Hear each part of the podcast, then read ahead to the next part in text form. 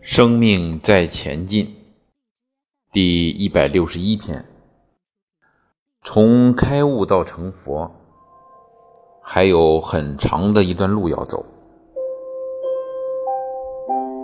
只要我们成为一种生命常态，觉性好，悟性高，每次都有很高的领悟，然后不断的实践，不断的觉醒、觉醒，然后不断的补漏。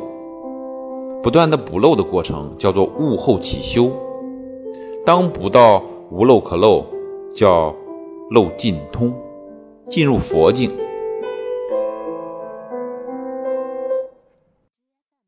佛家讲六大神通：他心通、天眼通、神足通、宿命通、天耳通。这是灵魂的本能，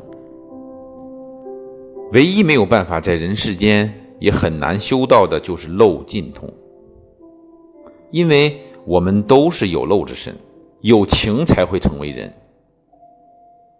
当我们修到无漏可漏，就能成佛道。所以，从开悟到成佛，还有很长的一段路要走。更何况我们目前还没有开悟，我们还需要老师。